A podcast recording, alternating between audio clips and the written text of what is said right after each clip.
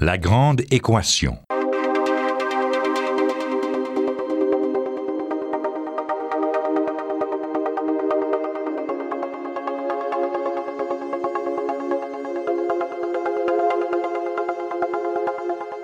Ici Normand Mousseau, bienvenue à La Grande Équation, une émission qui vous offre un regard sans prétention sur le monde de la science. Aujourd'hui à l'émission, nous recevons Robert Lamontagne, astronome, qui nous parle d'énergie sombre et des découvertes qui ont mené au prix Nobel de physique 2011.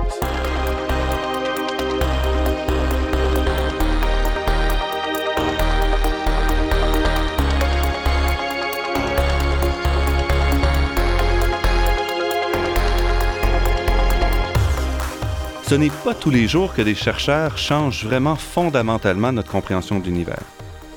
Ça a été le cas des trois astronomes qui se partagent cette année le prix Nobel de physique. Travaillant dans deux groupes séparés, les trois Américains qui ont obtenu le prix Nobel, Saul Perlmutter, Brian Schmidt et Adam Rees, ont montré en effet, il y a à peu près une dizaine d'années, que contrairement à ce qu'on pensait depuis à peu près 80 ans, l'univers est bel et bien en expansion et que l'expansion euh, ne ralentit pas du tout. Pour mieux comprendre la découverte, je reçois aujourd'hui Robert Lamontagne, qui est astronome au département de physique de l'Université de Montréal et directeur exécutif de l'Observatoire du Mont Mégantic.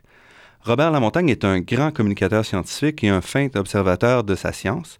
Il est régulièrement invité à discuter des développements en astronomie et en astrophysique, à la fois dans des, pour des conférences grand public, à la radio, à la télévision. Donc, Robert Lamontagne, bienvenue à La Grande Équation. Merci de m'accueillir. De la constante cosmologique d'Einstein à Hubble, à la découverte euh, de nos trois astronomes. Pouvez-vous nous faire un, une synthèse, une petite historique du développement de la question de l'expansion de l'univers? Oui, ben en fait, euh, si on remonte à il y a environ 100 ans, euh, un peu avant l'établissement de la relativité générale par Einstein, on a une vision relativement restreinte de notre univers. L'univers est constitué d'une seule galaxie, la nôtre, tout ce qui existe, tout ce que l'on voit dans les télescopes à l'époque, on pense que c'est à l'intérieur de notre propre galaxie et donc l'univers est extrêmement petit. On va éventuellement découvrir que notre galaxie n'est pas la seule, qu'il existe d'autres galaxies à l'extérieur. En fait, maintenant, on, en dénombre 50 euh, milliards ou, quelque chose comme ça. Euh, cette découverte va être euh, faite dans les années 20 par Edwin Hubble. Il va montrer que notre galaxie n'est pas la seule.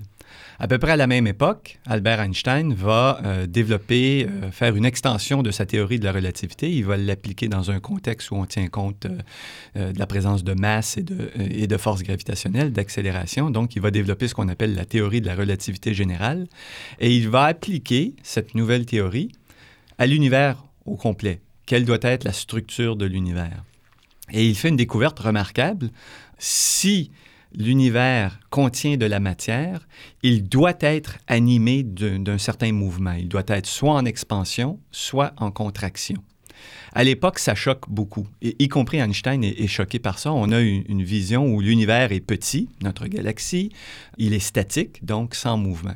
Et donc, Albert Einstein va introduire euh, un nouveau concept dans sa théorie de la relativité générale. Il va introduire un concept qu'on appelle la constante cosmologique, qui va contrebalancer les effets soit d'expansion ou de contraction, qui va assurer que l'univers est statique.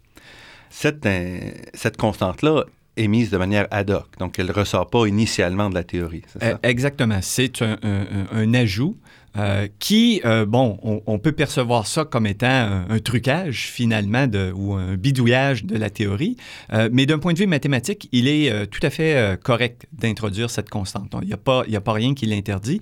Il suffit de lui donner un sens physique ensuite. Et donc, Einstein at attribue à cette constante cosmologique un rôle qui compense les effets de la force gravitationnelle avec euh, cette constante, Einstein est capable de concevoir un univers qui est statique, ce qui correspond au credo de l'époque.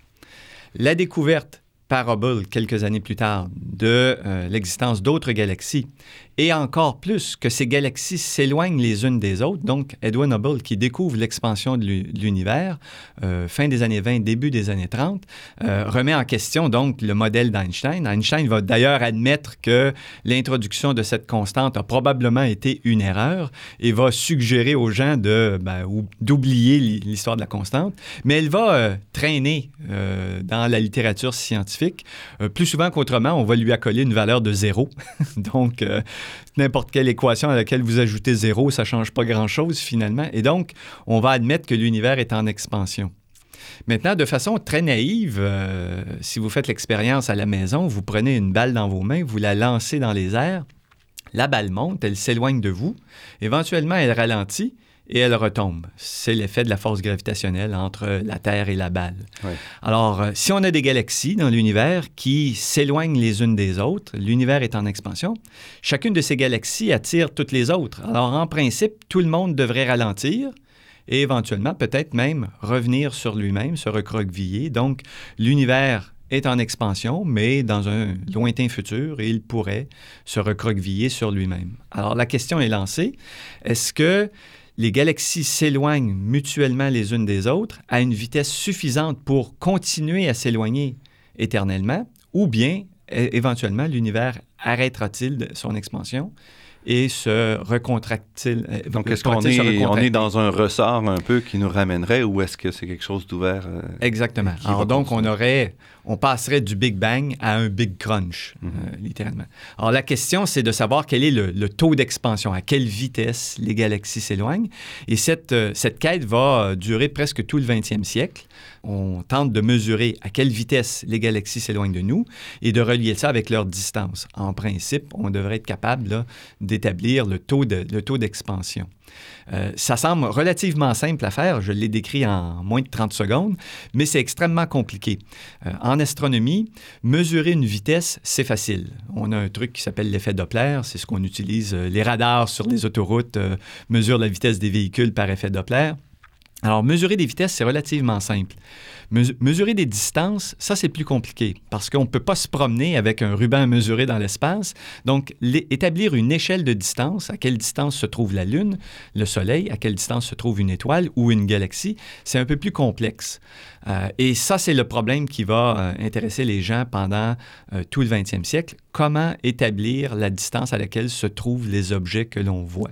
Et pourquoi c'est important? Est-ce que si on avait simplement la vitesse, on pourrait pas dire, ah voilà, on est en expansion? Pourquoi on a besoin de la distance pour... Euh? Euh, parce que la vitesse d'expansion doit être comparée avec euh, la force attractive, littéralement. Donc, on a cette balle qui s'éloigne de nous. L'avons-nous lancée suffisamment vite pour qu'elle continue à monter? Ou bien est-ce que la masse de la Terre le champ gravitationnel de la Terre est-il assez important pour ramener la, balle vers nous? Alors, dans l'espace, c'est la même chose. On a les galaxies qui s'éloignent à une certaine vitesse, mais on doit comparer ça avec le champ gravitationnel de l'ensemble de l'univers, donc la masse de l'univers. Donc, il faut connaître combien il y a de matière répartie dans un certain volume d'espace. On a besoin d'avoir une idée de l'extension de l'univers, de la distance, pour calculer cette force gravitationnelle qui lutte contre l'expansion. D'accord. Alors donc, on, a différents trucs pour mesurer des distances. Euh, euh, de façon euh, assez simple, à, petite échelle, on utilise des trucs d'arpentage géométrique. ça fonctionne pour mesurer la distance de la Lune, du Soleil, des planètes dans le système solaire, des étoiles relativement près de nous. Mais dès qu'on est rendu très loin, cette, technique ne fonctionne pas. Alors, les autres techniques, il y en a, il y en a, facilement une bonne demi-douzaine, mais la, la, technique préférée, c'est celle qu'on appelle la bougie standard. C'est-à-dire que si vous pouvez identifier un objet dans l'espace dont vous connaissez la brillance intrinsèque, vous savez quelle est sa, sa brillance, vous serez en mesure de calculer à quelle distance il se trouve de vous. Donc, c'est un peu comme si on, a on sait qu'on a une ampoule 100 watts. Si on mesure euh, sa luminosité, on sait que l'intensité va diminuer comme euh, exactement ça. La, distance au carré. Donc, on peut absolument extraire Tout à fait. si l'ampoule de 100 watts est près de vous, elle paraît plus brillante. Si elle est plus loin, elle paraît moins brillante. Comme vous savez que c'est une ampoule de 100 watts, vous êtes capable de calculer la distance. Alors, l'idée, c'est d'identifier ce qu'on appelle des, bougies standards, des ampoules de 100 watts dans, euh, l'univers, euh, de repérer des objets dont on est certain de la brillance. Plus les objets seront brillants aussi, plus ça sera facile de les voir à grande distance.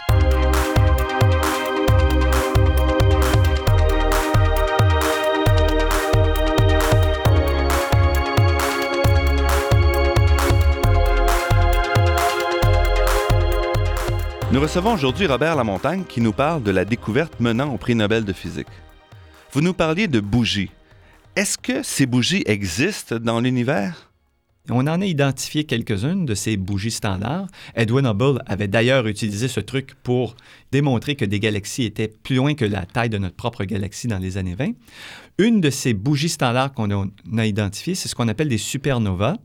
Euh, des étoiles qui explosent, mais un type très particulier de, de supernovas, on les appelle des supernovas de type 1A. C'est un peu de nomenclature astronomique. Euh, ces supernovas, lorsqu'elles explosent, elles le font toujours, elles atteignent toujours la même brillance maximale. Donc, si on est capable d'identifier une étoile supernova de type 1, de savoir que c'est bel et bien une supernova de type 1A, on connaît sa brillance maximale intrinsèque, et donc il suffit de mesurer sa brillance relative, on en déduit la distance. Alors, c'est le truc qui a été utilisé à la fin des années 90 par les trois chercheurs dont on parlait au, début de l'émission. Ils ont utilisé les supernovas de type 1A comme bougies standard pour mesurer les distances dans l'univers. Et le problème des supernovas, c'est qu'elles explosent et l'explosion est vraiment très courte. C'est effectivement un phénomène très, très rapide. Euh, l'explosion se produit en quelques secondes et la brillance maximale est conservée pendant quelques jours, au mieux quelques semaines. Alors, l'idée, c'est de les trouver, de les repérer dans le ciel et de, les, de mesurer leur brillance le plus rapidement possible pour être en mesure de suivre la décroissance de la brillance en fonction du temps et d'estimer correctement la, brillance maximale qui a été atteinte. C'est un défi parce qu'on n'a pas de signe avant-coureur disant oh, regardez dans ce coin-là du ciel, il va y avoir une explosion la semaine prochaine. Exactement. Alors, on ne, on ne les découvre qu'au moment où elles explosent. Il faut donc les, les un, les trouver.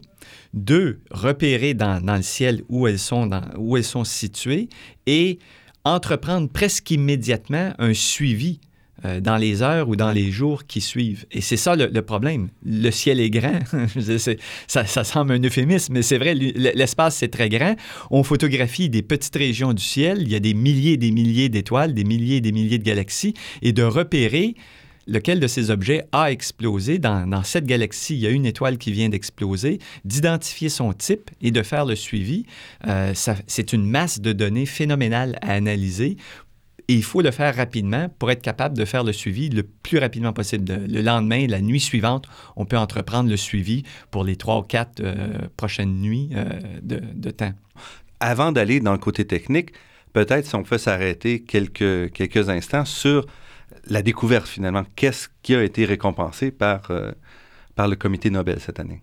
Oui. Alors donc, le, prix Nobel récompense la découverte scientifique et non pas l'exploit technologique. C'est pas le, but des prix Nobel de récompenser des exploits technologiques. Euh, c'est véritablement la, découverte.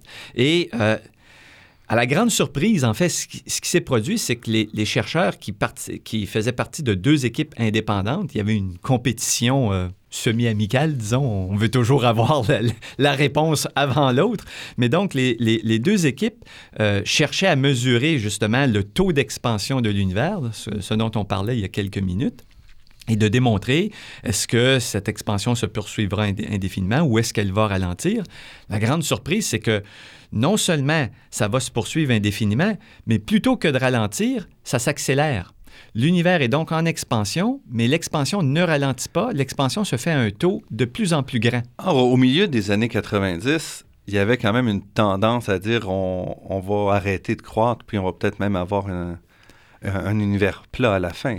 Euh, exactement. Il y avait encore euh, ces deux modèles concurrents, soit l'expansion indéfinie, éternelle à taux constant, ou bien l'expansion qui ralentit et donc éventuellement euh, le recroquevillement. Euh, la découverte, c'est qu'il n'y a pas de recroquevillement, il n'y a même pas une expansion à un taux constant, c'est une expansion qui s'accélère. Plus le temps passe, plus les galaxies s'éloignent rapidement les unes des autres. Malgré le fait qu'il y a la force gravitationnelle qui devrait normalement les ralentir, il y a de toute évidence quelque chose qui pousse sur les galaxies, qui pousse sur le tissu de l'espace, qui le force à s'étirer de plus en plus vite la, découverte fondamentale là-dedans, c'est qu'il y a une composante de l'univers dont on ignore la nature, mais qui contribue à euh, pousser l'expansion de l'univers en accélérant, donc qui joue le rôle d'une antigravité. Euh, ça, c'est véritablement révolutionnaire. À la fin des années 90, euh, la découverte date de 1998. Personne ne s'attend à ça. Il y a quelque chose qui joue le rôle inverse de la gravité qui force l'univers à prendre une expansion euh, sans fin accélérée. Euh, et donc, c'est la raison pour laquelle on, attribue le prix Nobel. C'est cette découverte de quelque chose d'absolument mystérieux auquel on a accolé un nom qui ne fait que refléter notre ignorance du phénomène. C'est ce qu'on a appelé l'énergie sombre ou l'énergie noire. Et c'est pas quelque chose de négligeable. C'est pas comme on a l'univers qu'on connaissait, la matière, l'énergie qui était qu'on avait déjà calculé pour comprendre les galaxies.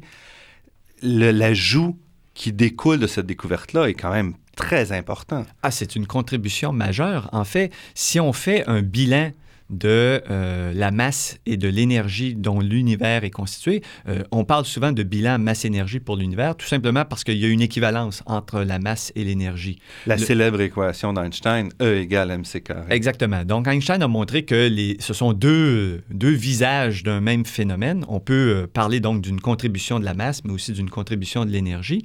Or, nos télescopes euh, que ce soit les télescopes qui, fonctionnent dans le domaine de la lumière visible ou dans le domaine des ondes radio ou de, la lumière ultraviolette, euh, nos télescopes nous révèlent la présence de la matière. Donc, on sait quelle est la matière, ce, ce dont vous et moi sommes faits, euh, ce dont les planètes et les, étoiles et les galaxies sont faits, c'est révélé par nos télescopes. On sait combien il y en a. On est capable de mesurer cette quantité de matière, d'estimer la contribution. À cela s'ajoute une contribution additionnelle d'une composante que l'on appelle de la matière sombre, euh, qui elle aussi se comporte un peu comme la matière ordinaire, mais qui a la particularité de ne pas être lumineuse, d'où son nom. Et euh, la découverte des trois chercheurs, elle rajoute une composante que l'on appelle l'énergie sombre qui, elle, pousse sur les galaxies, qui joue le rôle de l'antigravité. Si on fait un bilan, euh, après analyse des résultats, si on fait un bilan, on constate que la quantité de matière ordinaire dans l'univers, ce dont nous sommes tous faits, contribue pour environ 4 à 5% de l'univers uniquement. La matière sombre contribue quelque part entre 20 et 25% Et donc tout le reste, entre 70 et 75% c'est de l'énergie sombre. Donc, la découverte des trois chercheurs, de Perlmutter, Reis et Adams, c'est qu'ils révèlent que 70 à 75% de l'univers est constitué de quelque chose qu'on ne connaît pas.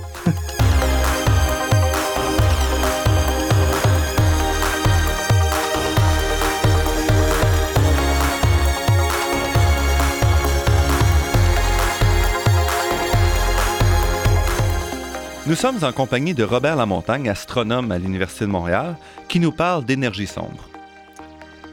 La découverte de l'énergie sombre multiplie donc par 15 la quantité d'énergie dans l'univers. Oui, exactement. On ne s'attendait pas à ça. On pensait qu'il y avait de la matière ordinaire, beaucoup plus de matière sombre, mais que c'était tout. Là, il y a soudainement une nouvelle composante et on accole, comme je disais, le nom d'énergie sombre à ça euh, parce qu'on ne sait pas ce que c'est. Euh, ça, fait très Star Wars finalement. C'est comme la force dans l'univers, mais, mais on ne sait pas ce que c'est.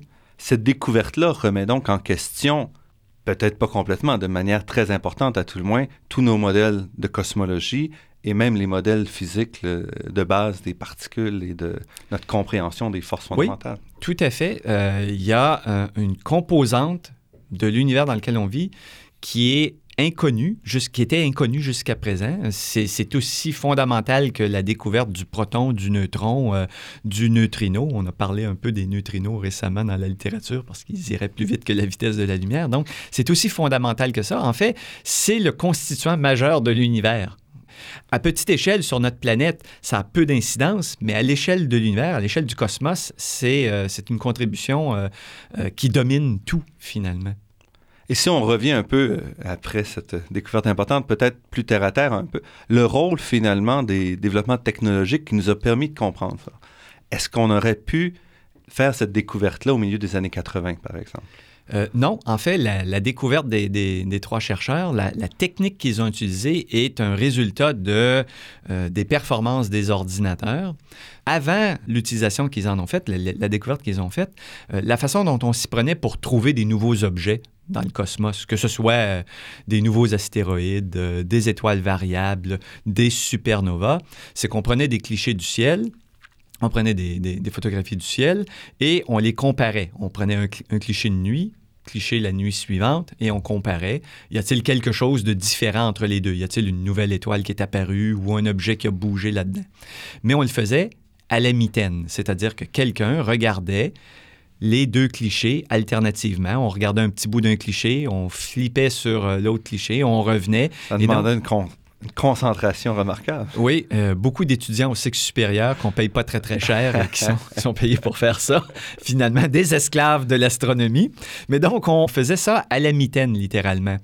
Euh, la beauté des deux équipes, auxquelles appartiennent les, les trois chercheurs, c'est qu'ils ont automatisé la procédure. On prend les clichés, euh, sont des clichés numériques obtenus par des caméras, des détecteurs électroniques, et on fait l'analyse des, clichés par des ordinateurs. Il y a des algorithmes qui ont été développés qui permettent de comparer rapidement les différents clichés, euh, d'éliminer les artefacts. Euh, l'œil humain est très habile à éliminer les artefacts. Un ordinateur, on doit lui apprendre comment le faire. Alors donc, d'éliminer les artefacts et de ne conserver que les les vraies découvertes. Ensuite, il fallait évidemment, les algorithmes généraient des listes relativement restreinte de candidats potentiels. Il faut les confirmer par observation visuelle, mais le travail, le gros du travail avait été fait. Ça permettait, en automatisant la procédure, ça permettait de prendre les clichés d'une nuit à l'autre et littéralement en moins de 24 heures d'avoir une liste de candidats de supernova de type 1A. Sur lesquels, après ça, pointer les, télescopes plus gros et essayer de, de suivre l'évolution pendant quelques jours ou quelques semaines. Exactement. Alors donc, sur une période de quelques années, ils ont bâti une base de données euh, constituée de plusieurs supernovas. Ils avaient une cinquantaine d'observations chacun de supernovas situées à grande distance. Avec ça, ils arrivaient à mesurer la distance de ces galaxies lointaines. On pouvait aussi mesurer leur vitesse et donc en faisant la comparaison entre la, vitesse et la distance, de savoir si elles sont situées, euh, si elles, elles, se déplacent à vitesse constante ou si ça accélère. Et c'est ce qu'on a découvert. On s'est rendu compte que ces supernovas étaient plus loin que ce que l'on croyait. Si elles sont plus loin, c'est qu'elles ont l'univers a accéléré, il a gonflé en accélérant pour les amener plus loin au moment où on les observe. Alors qu'elles auraient dû être plus près, elles étaient au contraire plus loin. Donc, la conclusion inévitable, c'est que l'univers accélère. Et dix ans plus tard, après cette découverte-là, est-ce que le monde de, l'astronomie, est-ce que la communauté a changé? Est-ce que cette grande question-là est maintenant euh, centrale? Oui, en fait, euh, au moment où la découverte a été annoncée en 1998, ça a fait l'objet de, de publications dans des revues spécialisées par les deux équipes. Euh, elles, ont, euh, elles étaient en compétition, mais les résultats ont été présentés littéralement presque en même temps. C'est assez amusant de, constater que cette rivalité entre les deux équipes, euh, qui au début aurait pu sembler un handicap, a plutôt joué en leur faveur. Parce que si une seule équipe avait présenté ses résultats, la réaction naturelle de, l'ensemble de, la communauté scientifique serait été de dire un certain scepticisme. Parce que c'était très gros comme affirmation. Le fait que deux équipes indépendantes, avec des, données différentes, ils ont utilisé des techniques semblables, mais ce n'est pas le même ensemble de données qu'ils ont obtenues, euh, arrivent au même résultat, c'est une confirmation de la réalité du phénomène. Alors, ça, a amené l'acceptation beaucoup plus rapidement dans la communauté. Et donc, il y a de nombreux autres projets qui ont essaimé à partir de ça. On s'est mis à faire des travaux du même genre. On a maintenant des centaines et des centaines d'observations de supernovas de type 1A pour lesquelles on arrive toujours au même résultat.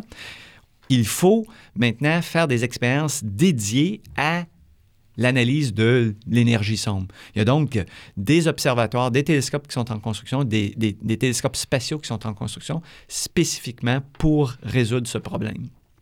Sur cette, euh, sur cette ouverture vers l'avenir, donc ça implique qu'on aura des générations d'astronomes et de cosmologistes et de physiciens qui vont travailler sur cette question pour essayer de savoir de quoi est fait les trois quarts de, de l'univers. Je vous remercie beaucoup, Robert Lamontagne. Robert Lamontagne, qui est astronome au département de physique de l'Université de Montréal et également directeur exécutif de l'Observatoire du Mont Mégantic. Merci. Je remercie Daniel Fortin à la technique, Marc-André Miron au site Internet et Ginette Beaulieu, productrice déléguée. Je remercie aussi Athéna Énergie, fournisseur de gaz naturel et commanditaire officiel de la Grande Équation, pour son soutien à la promotion des sciences auprès du grand public. Cette émission est également rendue possible en partie grâce à la Fondation de chaires de recherche du Canada et de l'Université de Montréal. Vous pourrez réentendre cette émission en vous rendant sur le site web de La Grande Équation, lagrandeéquation.ca sans accent. L'émission est également disponible sur la page Université de Montréal de iTunes U. C'est Normand Mousseau qui vous dit à la semaine prochaine. D'ici là, restez à l'écoute de Radio Ville-Marie pour découvrir votre monde sous toutes ses facettes.